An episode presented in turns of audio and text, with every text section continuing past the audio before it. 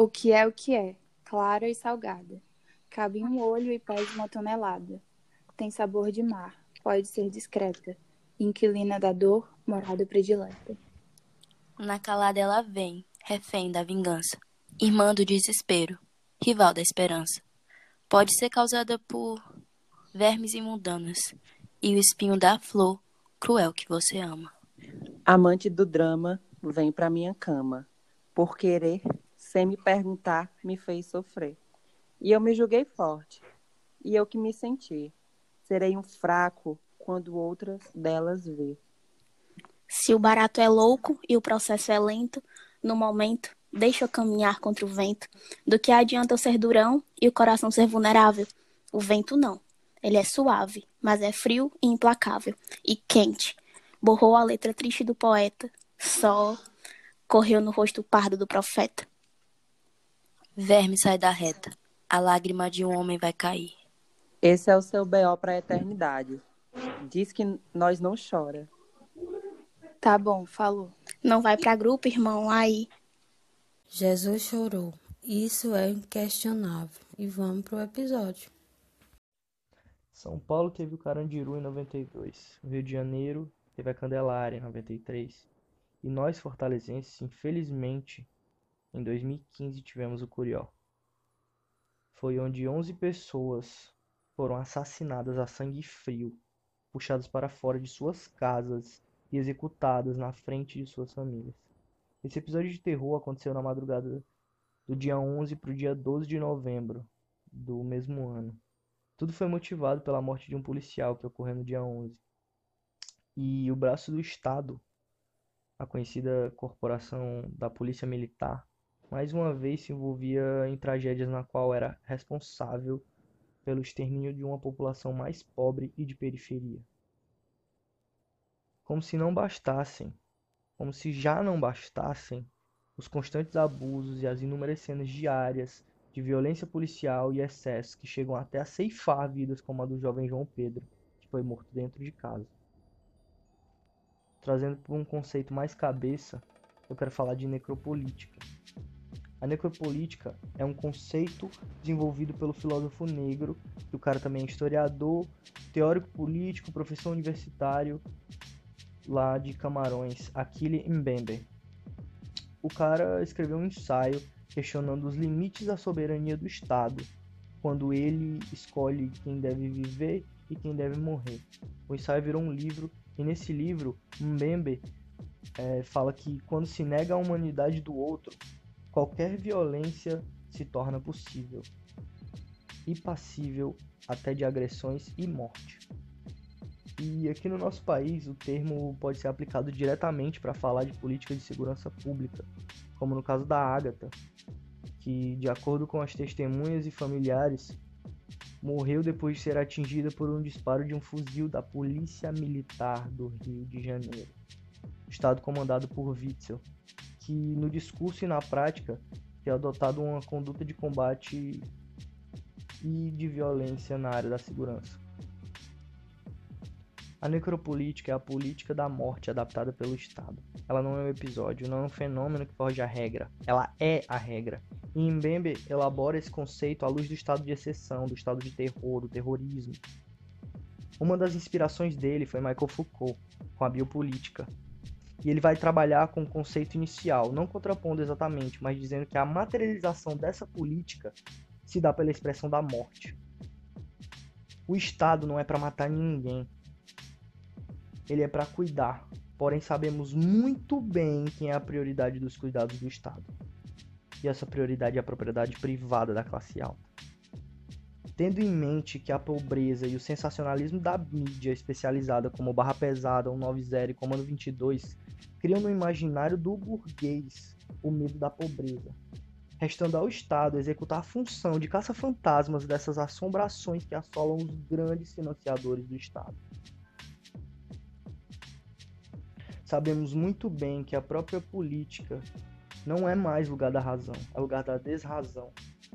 A gente vê hoje um Estado que adota uma política de morte, o uso ilegítimo da força, o extermínio, a política da inimizade, que se divide amigo e inimigo. É o que a gente vê, por exemplo, nas favelas, nas comunidades do Rio de Janeiro e nas periferias das grandes cidades brasileiras. Não é nenhum tipo de serviço de inteligência de combate à criminalidade. Não é e nem há. O que tem é a perseguição daquele que é considerado perigoso, o indivíduo pobre e ainda mais o preto, que ganha diretamente a alcunha de traficante ou marginal, garantindo para si o benefício, o único benefício que o governo lhe, lhe dá e lhe garante com, um, com convicção. Um alvo no meio do seu peito. A, necro, a necropolítica reúne esses elementos que são reflexíveis e têm desdobramentos que a gente pode perceber no nosso cotidiano e na nossa chamada política de segurança. Segundo o autor da Necropolítica, os mecanismos técnicos para conduzir as pessoas à morte e à eliminação dos inimigos do Estado vêm desde os tempos do imperialismo colonial, o período da escravidão, ou seja, nada mudou de lá para cá? Nada mudou, ou na verdade pouca coisa. A gente pode dizer que nada mudou, ou que mudou, mas a gente tem uma imagem diferente. A gente vê pessoas em situações análogas à escravidão, é, segregação em espaços sociais, discurso de inviabilização de ódio e, e muitas outras coisas. E se a gente perceber, até a nossa polícia, ela tem o seu paralelo histórico com os capitães do mato. E o capitão do mato, para quem não sabe, ele tinha a função de perseguir os fugitivos e entregar aos seus donos, vivos ou mortos. Com o fim do sistema da escravidão oficializada, a gente tem uma polícia que nasce com essa vocação assassina. E esse assassinato e essa perseguição se dá por questões sociais, raciais, de gênero e de território. A gente vê claramente nesse território que, como a polícia nunca toca o terror, como a gente costuma dizer, em espaços considerados de elite. Você toma como referência o empresário do Alphaville, ou o traficante de cobras do Distrito Federal. Ela não invade territórios da elite. E essa é a vocação assassina que a necropolítica fala. E quando se trata de humanidade subalterna, é essa que a polícia invade, é essa que a polícia viola. Primeiro ela mata e depois ela pergunta quem é. E isso, se a história dessa pessoa não for apagada pela polícia ou pela sociedade a qual a polícia serve. Afinal, os corpos eles já conseguiram. Os nomes de pobres sem famílias influentes já vai ser mais fácil ainda. Porém, para alguns não vai ser tão fácil apagar.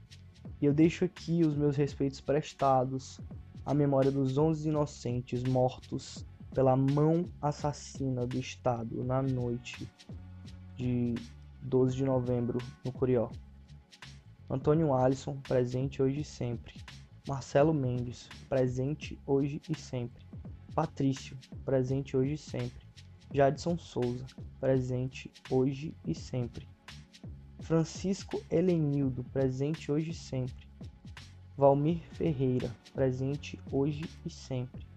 Pedro do Nascimento, presente hoje e sempre. Marcelo Pereira, presente hoje e sempre. Renaison da Silva, presente hoje e sempre. Aleph Souza, presente hoje e sempre. Jardel Lima, presente hoje e sempre.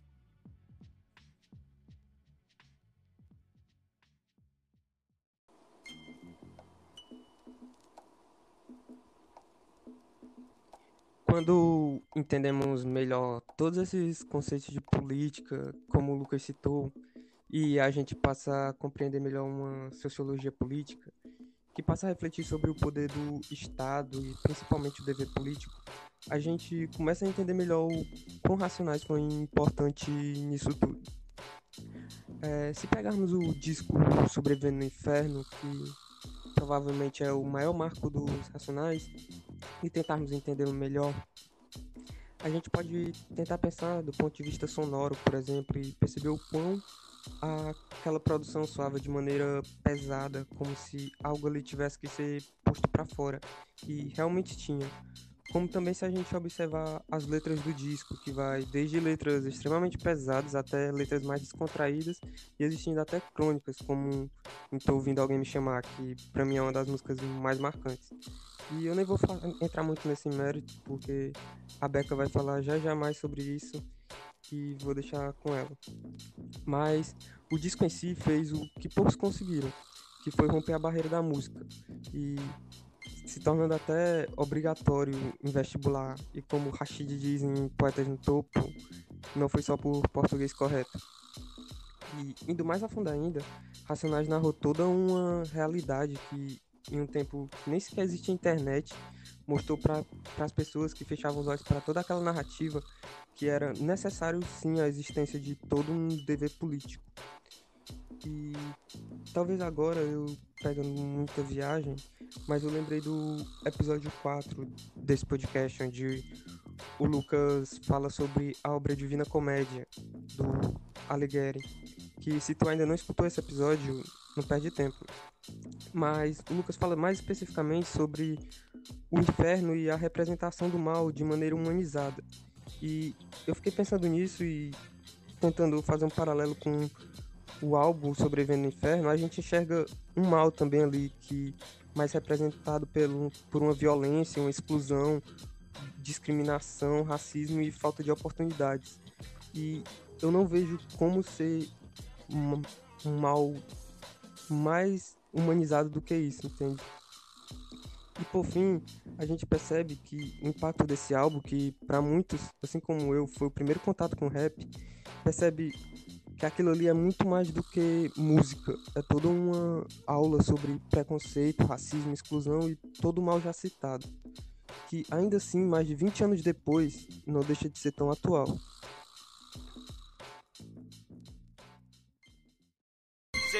cento dos jovens de periferia sem antecedentes criminais já sofreram violência policial. A cada quatro pessoas mortas pela polícia, três são negras.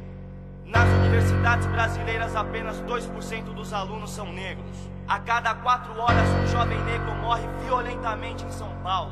Aqui quem fala é Primo Preto, mais um sobrevivente. Como disse Emicida, o diabo é mó boi, difícil é viver no inferno. Viver no Inferno. Esta era a sensação dos negros que presenciaram os horrores dos anos de 92 e 93, com o massacre do Carandiru, a chacina da Candelária e a chacina do Vigário Geral.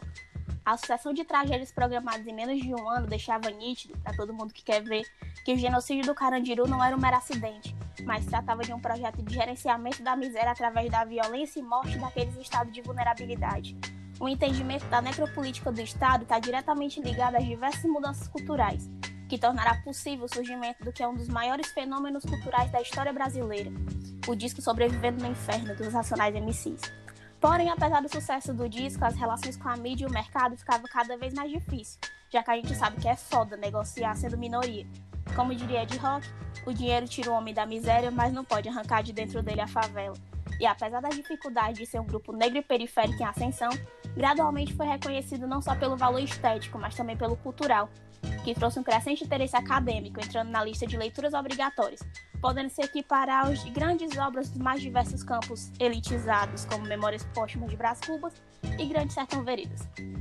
E eu tô ligada que a maioria de nós vai citar ao longo do app o hino que foi Sobrevivendo no Inferno, mas eu não posso deixar de citar o disco Raio X do Brasil de 93, que já trazia os clássicos Fim de Semana no Parque e Homem na Estrada que ele já era uma das mais importantes e radicais realizações culturais da época, do nosso MPB, a música preta brasileira. E como meu amigo e companheiro de luta J Preto sempre fala, é sobre o conhecer preto. Essa fala que é da periferia para periferia, que não é como o samba, tá ligado? O sujeito do Racionais é um lance único, ele fala para os iguais. Para aqueles que são mortos a cada 23 minutos, mesmo que esteja dentro de casa ou com fardo da escola. É sobre essa vibe do pastor marginal, saca? Aquele que acolhe, que guia, que não quer deixar que transforme um preto tipo A em um neguinho, que afirma que para ser salvo tem que correr pelo certo. Essa teologia da sobrevivência. Essa começa como um culto até no próprio desenrolar do disco. Começa com o louvor em Jorge da Capadócia, a leitura do Evangelho em Gênesis, o pastor marginal entra para poder pregar o proceder em capítulo 4, versículo 3, o testemunho das almas perdidas tragicamente, então ouvindo alguém me chamar e rapaz comum, representação musical para velar as mortes interrompidas por tiros representou o massacre do Carandiru e a relação daquela comunidade carcerária com a periferia em Diário de Detém. A descrição do inferno e a atuação do diabo na comunidade em periferia periferia, a atuação do diabo fora da comunidade em qual mentira vai acreditar, e por fim um momento de auto-reflexão sobre os limites da palavra em Mágico de Oz e Fórmula Mágica da Paz. E os agradecimentos aos presentes em salve. Apesar da estética perfeita do disco do início ao fim, eu queria falar da radicalidade do papel social. Afinal, como dizia sabotagem, rap é compromisso.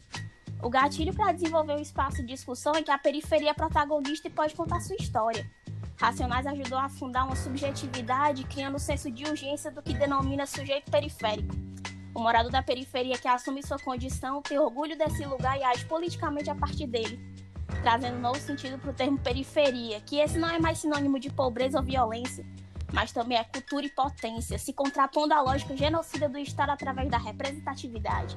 Como Joceni, que foi sobrevivente do massacre do Carandiru e trampou com Mundo Brau para compor diário de um detento através de seus próprios escritos. E os cadernos do Joceni circularam pelo coletivo carcerário para receber o aval antes da versão final. É sobre isso, leque. Não é que faça apologia a crime, peraí, né? Sempre deixaram bem escurecido que a vida bandida é sem futuro.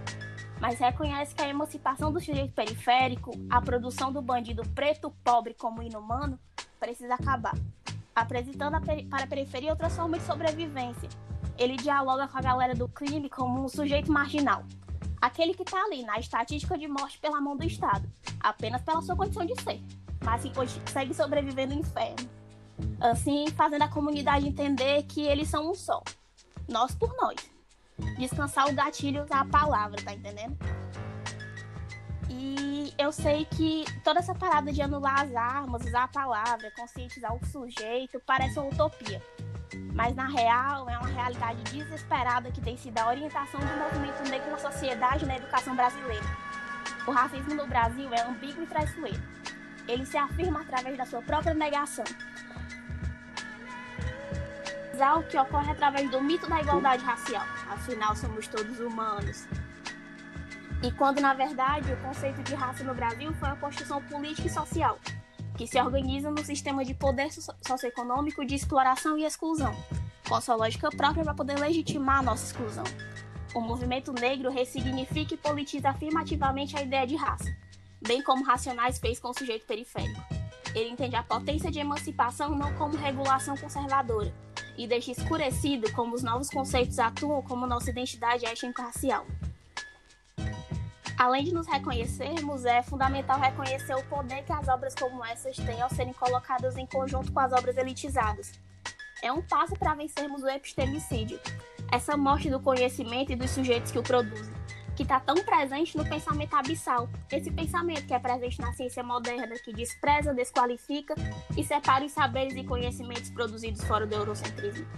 Por isso que a gente tem que estar tá ligado em obras como Racionais, que fazem parte das epistemiologias do Sul. O cara deve ter embananado tudo aqui, né? Epistemicídio, pensamento abissal. Agora eu broto que epistemiologia do Sul, relaxa vai dar certo se tenta a todo custo matar nosso conhecimento e quem o produz. E quando não consegue exterminar, os desqualificam na ciência moderna eurocêntrica, tu acha que nega ficar quieta? A gente junta aqui um montão de intervenção de conhecimento que denuncia toda essa supressão de conhecimento e o saber das nossas nações colonizadas e é saber que ancestralidade também é força, tá ligado? E que aí mostra que enquanto o Marx estava indo com a farinha, o Egito já estava vindo com o cuscuz e o café, tá entendendo? E se ainda não faz sentido para ti, o que Racionais tem a ver com esse monte de coisas sobre conhecimento, vou te falar. Emancipação, todo esse ato de conhecer, tá vinculado ao saber. A sapiência mesmo, moleque. E eu posso afirmar sem medo, Mano Brown, Ed Rock, Ice Blue, KLJ e todos os outros que participam das produções são sábios. Porque sábio não é aquele cientista fechado na sala no laboratório é aquele que conhece o mundo através dos seus próprios olhos, com seu próprio corre, tá ligado? Esse conhecimento que só quem viveu sabe. Infelizmente foi marginalizado pela sociedade.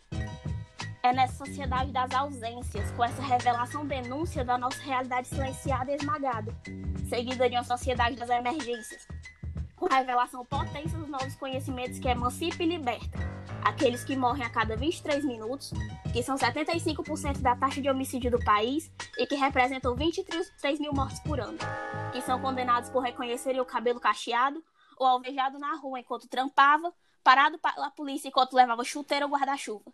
Passando para lembrar mais uma vez, como eu já disse antes, nenhum assassino será esquecido, independente de serem 80 ou 4 tiros. E sim, eu ainda quero saber onde é que está o Amarildo. Pátria amada Brasil, país que até agora só desordem e regresso. Valeu, achei.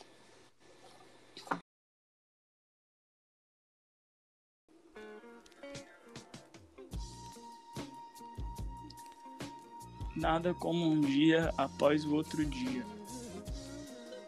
Pensei que seria fácil fazer um episódio sobre Racionais, já que Mano Brown, Ed Rock, Ice Blue e KLJ estiveram presentes na minha vida desde que eu me entendo por gente. Mas na real tem sido mais difícil do que qualquer outra coisa que eu já fiz aqui. Tô ligado que a probabilidade de que algum deles escute isso é bem remota, mas mesmo assim fica aquela sensação de querer fazer algo que reflita toda a importância que o Racionais MCs teve e ainda tem para mim. É, já te adianto que dificilmente eu vou alcançar esse objetivo. Hoje eu não vim falar sobre a inenarrável importância de Racionais para o rap nacional ou para a ascensão do sujeito periférico ou sobre como eles tocaram na ferida da elite, falando sobre toda a merda que acontecia com a população das comunidades, lançando pedradas em vários sentidos no teto de vidro dos mais favorecidos. Vou deixar essa parte para Beca, Lucas e Flip. Como Mano Brown e Negro Drama sobre Racionais, eu vou contar a minha história. E ela também começa com uma mulher e uma criança nos braços. Mas no meu caso, essa mulher é branca. Na minha família eu sou o único preto e por esse motivo eu nunca tive qualquer conversa durante a minha formação sobre o que a minha cor significa, sobre o que é o racismo ou sobre o fato de que mesmo que eu, minha mãe e meu irmão entremos juntos na loja de um shopping, sou eu quem o segurança vai observar. Por essas e outras, o Racionais foi que me ensinou uma boa parte do que eu precisava saber sobre, bem, quem eu sou. Tudo vai, tudo é fase, irmão. Logo mais vamos arrebentar no mundão. As coisas vão ser difíceis, para nós mais ainda. Mas você tem que entender que a melhora vem e uma hora o seu corre vai virar. Não se precipita. Depois de criar consciência sobre mim e sobre os meus, eu percebi o quão privilegiado eu sou. Apesar de ter vivido várias fitas que acabaram por levar a muitos que eu conheci, tive a sorte de poder escolher o que eu queria fazer algo que a maioria não teve e não tem. Isso graças a uma mulher branca que provavelmente nunca vai entender o quanto eu e ela somos diferentes. E que tudo que ela fez por mim é muito mais importante do que ela imagina. Acho que é a primeira vez que falo sobre isso, sobre mim dessa forma. Esse papo entender. Eu mesmo tentando compreender tudo enquanto escrevo. O que eu tô tentando dizer é que músicas como Racistas Otários, Homem na Estrada, capítulo 4, versículo 3, e até Trutas e Quebradas, que é uma faixa de 6 minutos de salvos e agradecimentos, me ensinaram muito. Eu aprendi que a nossa desinformação é fator crucial para a manutenção do sistema que nos mata, que ninguém nasce mal, que eu tenho que estar esperto para tudo que eu faço e que eu devo sempre valorizar quem fecha do meu lado para uns pode ser pouco, mas eu nem quero pensar em quem eu seria se não tivesse aprendido isso. A vida é louca, né? E o que muita gente não percebeu lá nos anos 90 e que até hoje não percebe é que as letras de Racionais não fazem apologia ao crime, como muitos dizem, mas sim falam sobre prevalecer, apesar de esse ser o caminho mais fácil para cada um de nós que tem um destino traçado desde as primeiras lágrimas que pesam uma tonelada. Prevalecer apesar disso foi mais fácil para mim do que geralmente é. E isso eu aprendi com vocês. O mundo, ou melhor, a sociedade, não se preocupa com de onde nós viemos, o que nós fazemos, do que gostamos e muito menos com quem nós somos. A única coisa que importa é a cor da nossa pele e as diversas maneiras com as quais eles podem transformá-la em algo negativo. Nem tudo que brilha é relíquia nem joia nem tudo é o que eles fizeram parecer ser. Somos muito mais que isso, mais que qualquer coisa que eles criaram para nós. Acho que esse é o segredo para achar a fórmula mágica da paz, tá ligado? Pedro Paulo, Paulo Eduardo, Edivaldo e Kleber. Vocês me ensinaram muito mais do que o que eu disse até aqui, mas como eu falei, dificilmente vou conseguir falar sobre tudo. Na real, aprendo mais um pouco sempre que tiro um dia para ouvir Holocausto Urbano, Raio X, Sobrevivendo no Inferno, e o que foi a base para escrever isso aqui. Nada como um dia após o outro dia. Agora, o mínimo que eu posso fazer é agradecer a vocês por terem feito por mim o que ninguém mais poderia ter feito. E dá a ideia que não é sempre que falo disso, mas vocês merecem. Escutem Racionais MCs. Esse é meu conselho para vocês. Talvez vocês descubram algo sobre si mesmos também. no poder legislativo, tem ladrão no judiciário, tem ladrão no executivo. Tem empresário que rouba, que sonega imposto, que bota dinheiro para fora. Cartola de futebol, até jogador está fazendo isso. Então a gente vive nisso há muitos anos. Todo mundo sabe disso. É muito difícil falar com um garoto pobre, preto, que vive na periferia, que ele tem que ser honesto, diante dessa, desse exemplo. Por que eu falo isso? Porque você falou que é assim, ele se inspira em quem está mais perto. Agora, o exemplo do Brasil, se a gente for ver do modo geral, é muito maior do que está perto. Tem muito ladrão no Brasil todo. Fica difícil você falar para uma criança que, sem pai, que passa fome e tal, que ele tem que ser honesto, que ele não pode roubar. Eu chego a dizer que eu nem considero eles desonestos, né? Dentro da realidade do, da, das armas que eles têm para lutar, do que eles aprenderam como meio de sobrevivência, eles são honestos. Eu tenho certeza que com os parceiros deles eles são honestos. Com a família deles eles são honestos. Com os manos que estão tá presos eles são honestos. Tá ligado? Eles são honestos com quem, tem, com quem é honesto com eles entendeu? Onde está a honestidade são valores, né? Quando você fala que um assaltante de banca é desonesto, você tem que olhar para a sociedade. Se a nossa sociedade é honesta, a nossa sociedade é, uma, eu, eu, costumo falar para os manos, quando a gente está conversando, que a, gente, a nossa sociedade é criminosa, é omissa. Ela é cega quando quer, surda quando quer. Omissão é crime, né? né? Então, acho que se você for categoria de criminosos, Entendeu? Está todo mundo na mesma, na igual. Tá Mas a saída não seria lei para todo mundo? Mas a lei não é para todo mundo. A lei não é para todo mundo. E nunca vai ser para todo mundo.